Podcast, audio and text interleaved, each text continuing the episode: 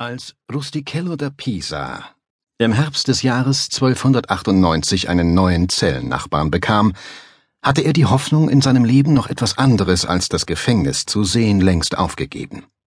Gewiss, der Palazzo del Capitano del Popolo war ein anständiges Gefängnis. Vielen tausend seiner Gefährten, die man nach der Schlacht von Meloria gefangen genommen hatte, war es schlechter ergangen. Dennoch ertappte er sich immer öfter bei dem Wunsch, den Palazzo lieber heute als morgen zu verlassen, und wenn schon nicht lebend, so doch wenigstens als toter Mann. Beide Wünsche würden ihm verwehrt bleiben. Die Zukunft, die Rustichello da Pisa beschieden war, sollte eine seltsame und wunderbare sein.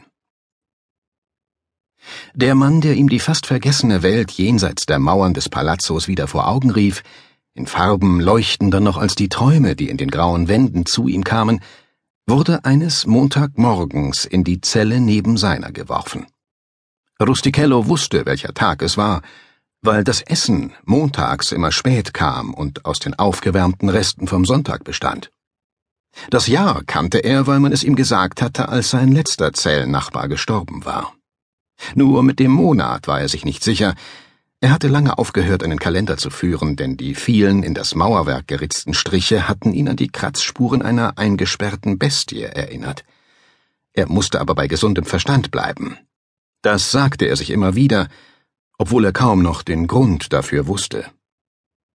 Die Palastdiener schleppten den Gefangenen in Ketten durch den Gang vor Rustichellos Zelle, schlossen die Tür zu seiner Linken auf, die seit dem Frühling nicht mehr geöffnet worden war, und warfen den Fremden unter zahlreichen Flüchen hinein. Dann schlugen sie die Tür wieder zu und schlurften missmutig davon. Die Palastdiener mochten den Keller nicht, weil es hier stank. Das wiederum wusste Rustichello noch aus eigener Erfahrung. Als er damals verlegt worden war, hatte sich ihm der Magen umgedreht von dem Geruch nach Unrat und Verzweiflung. Die Erinnerung daran war geblieben, auch wenn seine Sinne den Gestank nicht mehr wahrnahmen. Früher, in den ersten Jahren, hatte er eine kleine Zelle im Erdgeschoss gehabt, und man hatte ihm gelegentlich sogar Bücher zum Abschreiben gebracht. In dieser Zeit hatte er auch den spöttischen Namen aufgeschnappt, den die anderen Gefangenen den Wachen gaben Palastdiener.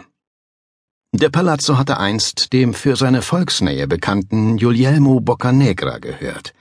Doch nur zwei Jahre nach der Fertigstellung seines geschmackvollen Domizils hatte der tüchtige Capitano del Popolo sein Heil in der Flucht suchen müssen. Seither hatte man begonnen, den Palazzo als Gefängnis zu nutzen.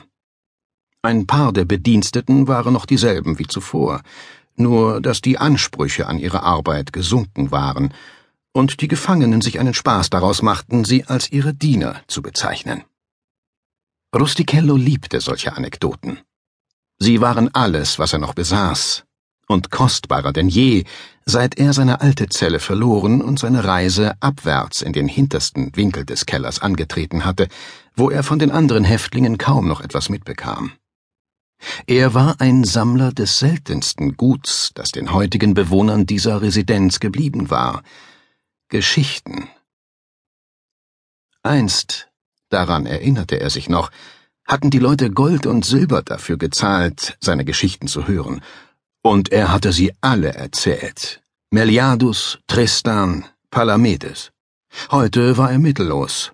Ein Trödler ohne Stand, der dankbar sein musste, dass man ihm noch das Gnadenbrot gab. Manchmal fragte er sich, was geschehen würde, wenn man ihn hier unten einfach vergaß. Der Gefangene in der Zelle nebenan rasselte mit seinen Ketten. Messere? fragte Rustichello, an die Wand zu seiner Linken gerichtet, in der sich auf Bodenhöhe ein kleines verwinkeltes Loch befand. Das Mauerwerk des Kellers war weich und mit den Jahren löchrig geworden. Leider war es dennoch dick genug, dass die versteckten Verbindungen lediglich den Ratten des Palasts als ihre höchsteigenen Flure durch die Gemächer dienten. Könnt ihr mich hören? Ein undeutliches Stöhnen war die Antwort. Messere? Wo bin ich? Der Mann hatte eine ruhige und angenehme Stimme, auch wenn ihm fast die Kraft zum Reden fehlte. Im Palazzo del Capitano del Popolo. Wieder das Stöhnen. Dann habe ich den tiefsten Höllengrund erreicht. Glaubt ihr? fragte Rustichello interessiert. Er hatte den Palazzo in Gedanken von vielen Seiten betrachtet, doch die Idee, dass sein Gefängnis in Wahrheit die Hölle sein könnte, war ihm all die Jahre noch nicht gekommen. Heißt es nicht, die Gefangenen würden hier bei lebendigem Leibe verhungern? Ich hörte, man stecke sie in ein Loch und werfe den Schlüssel weg. Gute christliche Tradition. Messere, noch seid ihr nicht tot und ihr solltet nicht lästern, tadelte Rustichello. Wahrscheinlich seid ihr Venezianer, nicht wahr? Wie kommt ihr darauf? Die Stimme nebenan klang nun wacher. Weil niemand sonst solche Probleme hat, Leben und Tod voneinander zu unterscheiden. Und auch am rechten Glauben mangelt es euch häufig, wie man sagt. Ein undeutliches Grunzen war die Antwort. Habe ich recht? fragte Rustichello erfreut. Ihr kommt aus Venedig? Wie steht es mit euch? Ich bin Pisaner, stellte er sich vor. Äh, Rustichello, zu euren Diensten. Dann scheint es, wir haben einander im Herzen unseres gemeinsamen Feindes gefunden, Rustichello da Pisa. Er glaubte eine gewisse Befriedigung in der Stimme seines Nachbarn zu hören. Äh, nun, ihr gewiss. Rustichello räusperte sich. Es schickte sich nicht, dass sein Nachbar sich noch nicht vorgestellt hatte, aber von einem Venezianer war unter diesen Umständen wohl nicht mehr zu erwarten. Wahrscheinlich werdet ihr bei eurer Ankunft die Löwen bemerkt haben, die die Außenmauer des Palazzos zieren. Diese Löwen stammen von der venezianischen Botschaft in Konstantinopel. Ich wünsche euch, dass das Wahrzeichen eurer Heimat euch einen kurzen Aufenthalt im Palazzo beschert. Das ist sehr freundlich, murmelte der Venezianer insbesondere da euch dieses Glück anscheinend verwehrt blieb, so wie vielen eurer Landsleute. Wahrscheinlich wisst ihr, was man sich dort draußen lange Zeit über Pisana erzählte. Aber sicher doch. Rustichello seufzte. Dass sie keinen geraden Glockenturm bauen können, nehme ich an. Das auch, gab die Stimme zu. Ich meinte aber etwas anderes. Was? Fragte Rustichello. Was erzählte man sich über Pisana? Dass man schon nach Genua gehen müsse, um welche zu treffen. Rustichello schnaubte. Es ist nicht sehr freundlich, Scherze mit einem Verdurstenden zu treiben. Einem Verdurstenden? Aber ja. Er fühlte sich auf einmal sehr müde, trotz der unverhofften Gesellschaft. Vielleicht ängstigte ihn, was dieser Venezianer ihm noch alles erzählen könnte. Lange Jahre war die Zeit an ihm vorbeigeeilt. Sein Leben zerrann ihm unter den Fingern, als versuchte er mit bloßen Händen den feinen Sand aus einem Stundenglas zu schöpfen. Manchmal wusste Rustichello nicht mehr, wie alt er eigentlich war. Dieser Fremde mochte es ihm in Erinnerung rufen. Ihr könnt es euch vielleicht nicht vorstellen, denn ihr seid erst seit kurzem hier.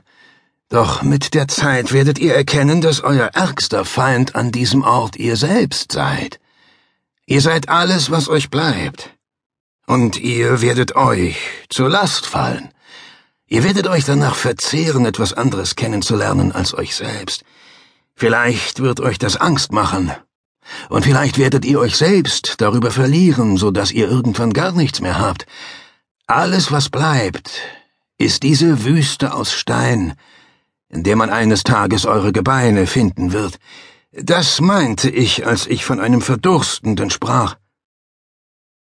Er hatte sich währenddessen auf den Rücken gedreht, die Hände hinter dem Kopf verschränkt, unter ihm das schmutzige Stroh, über ihm die Decke mit ihren Landschaften aus Schatten und Schimmel. Wisst ihr, wovon ich rede?